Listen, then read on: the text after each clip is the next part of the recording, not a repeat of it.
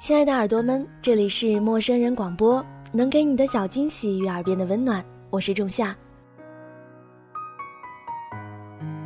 今天的节目呢，要和大家分享的是一本备受世界瞩目的绘画大师安野光雅的书，《绘画是一个人的旅行》。安野光雅呢，被誉为是具有惊人才华的知性艺术家。他获得过包括国际童书界荣誉安徒生奖在内的多项大奖，他的创作也极富传奇性，设计的绘本在促进东西方艺术文化交流方面起到了促进的作用，也扮演着日益重要的角色。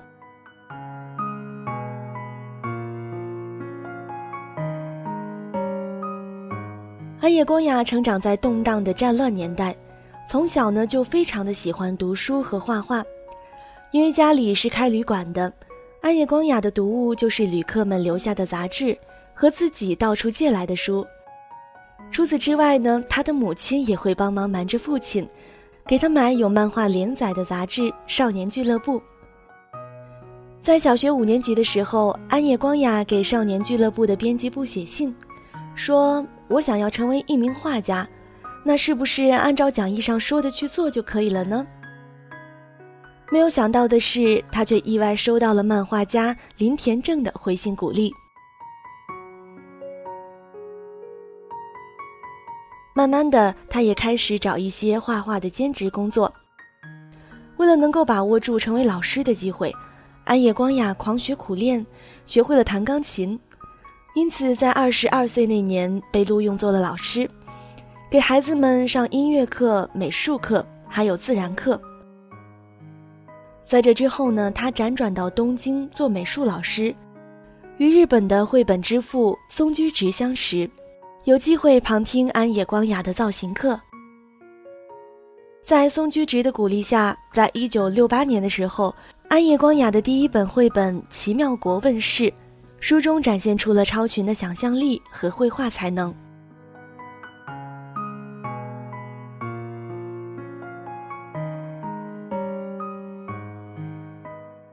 安野光雅不仅画作深受到世界读者的喜爱，他在小品文、风景画、文学作品插画和图书设计领域也有颇深的造诣。绘画是一个人的旅行，是他唯一的一本人生随笔。走过日本的昭和、平成两个时代，经历过战争的苦难和战后的艰辛，他依然对生命充满着感激。他以温柔而不乏幽默的笔调，书写了自己过往岁月的宝贵回忆，并亲自为每篇故事绘制插画。这本书呢，也是完整记录了他对绘画的喜爱、对梦想的坚持和对人生的深刻洞察，是他对自己八十余年人生经历的一个温情的回顾。暗夜光雅说：“我从小就喜欢画画。”在成长的过程当中呢，一直想要成为一名画家，即使战争时期颜料不易取得，我也会想尽办法画图，可以说没有一天不在画画的，哪怕只能在车站前画画，我也要当个画画的。绘画是一个人的旅行。接下来呢，仲夏就和大家一起来分享《绘画是一个人的旅行》当中的一篇小短文，名字叫做《金惠子的故事》。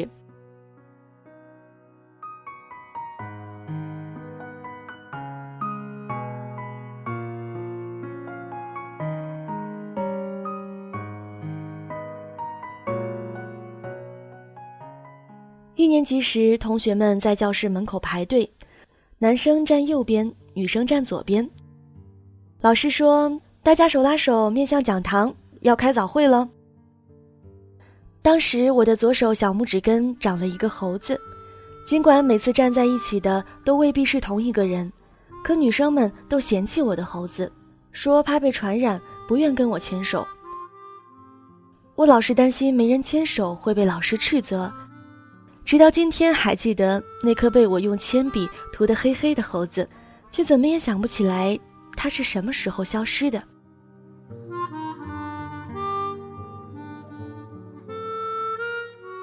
升二年级之后，金惠子成了我的新同桌。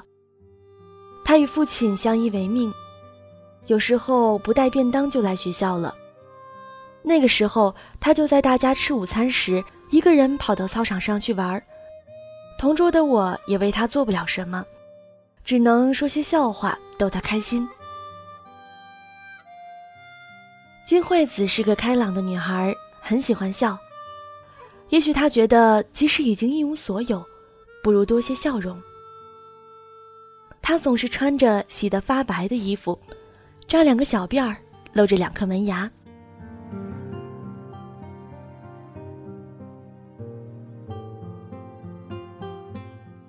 我们附近有一座叫做世之古矿的矿山，听说他的父亲在一次铜矿的爆炸事故当中失明了。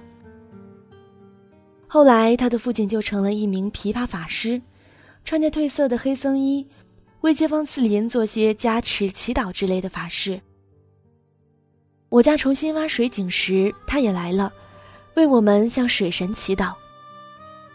仪式结束后，他把供在神前面的生米抛向空中。再伸手接住，问：“这里面有几粒？”似乎能用这数目来预测未来。不过我家并不信这一套。那回金惠子也跟着来了，我和她一边玩一边等着法事结束。金惠子用一根木棒牵着父亲，做他的眼睛。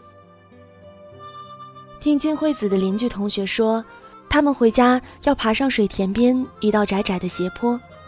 那段路，即便是视力健全的人走起来都觉得危险。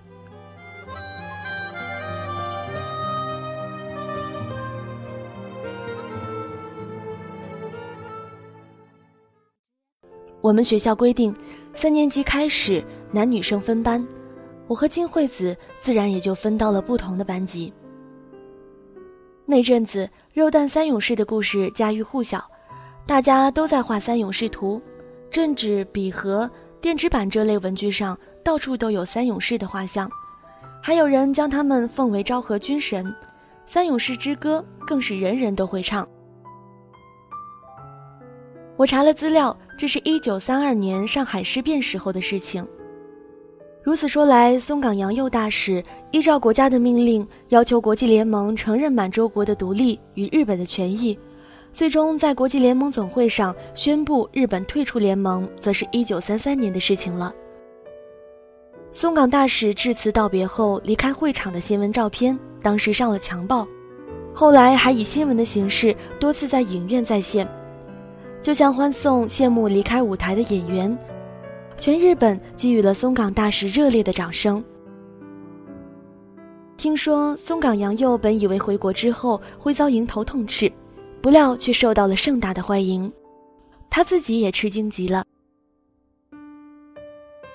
对于我们小孩子来说，最佩服的是松冈洋右用英语来做演说。后来了解到，松冈洋右的老家是山口县的光市。我在光市市级的师范学校研究科待过一段时间，战争时期英语是所谓的敌国语言，学校都不开这门课的。我觉得能说英语的人都特别了不起。说来，日本正是从那时退出国际联盟，自绝于国际社会，走上了第二次世界大战的不归路。如今曾被铸为铜像、编成歌谣的“肉弹三勇士”，也再也没有人提起了。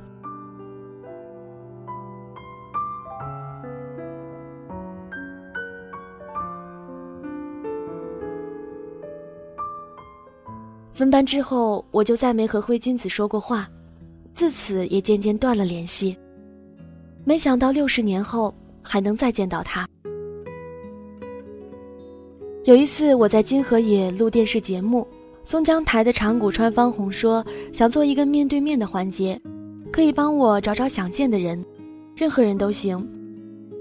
我便说了金惠子的名字。有人看了那期节目对我说。安野先生，我看见你和旧情人会面了。看来做节目还是应该考虑的周全，免得被人误解。金惠子结了婚，生了四个儿子，都考上了大学。他说现在在家务农，除了要对付来田地里捣乱的野猪，日子也算得上是无忧无虑。一面种田，一面供四个孩子上完大学，可真是了不起。我感慨地想到，看来金惠子小时候没有白吃那些苦，我自己的孩子也只有两个上了大学。当年同级的同学当中，多数人家境都比他富裕很多，但现在，又有几个能比他幸福呢？我想金惠子心里一定有种战胜了贫困的骄傲。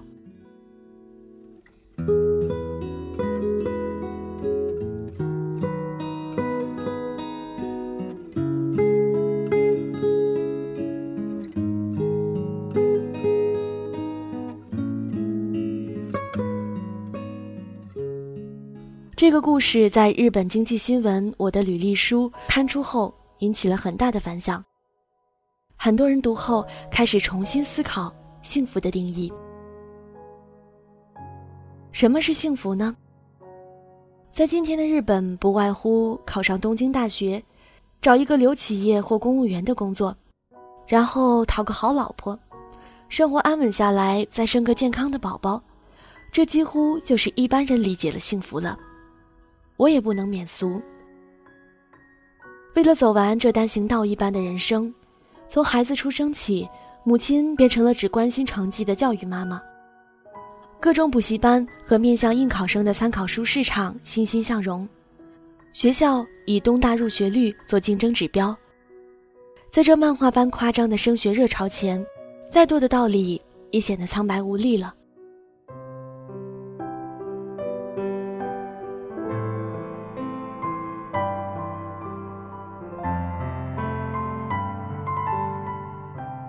前段时间，电视上播了一部关于世界记忆力大赛的片子。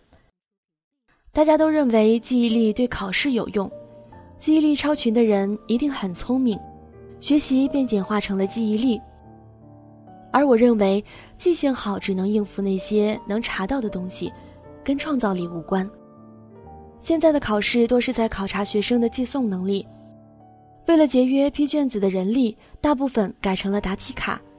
即使完全不想蒙对的几率也有几分之一，真正有水平的题目反而可能因为太难而招不到学生，最后就形成了我们面临的两难局面。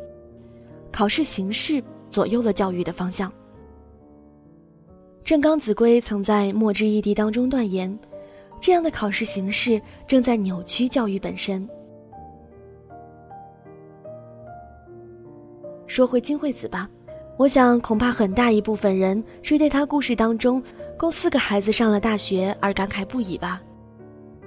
按我前面所说对幸福的认识，考上大学在某种程度上已经成为了人们衡量价值的重要标杆。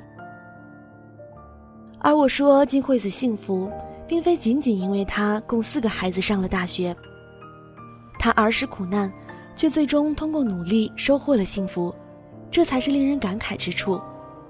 孩子们考上大学固然可喜，但我以为这并不是他幸福的全部。关于幸福的种种，值得我们细细思量。我想说的是，通往幸福的道路，并非只有一条。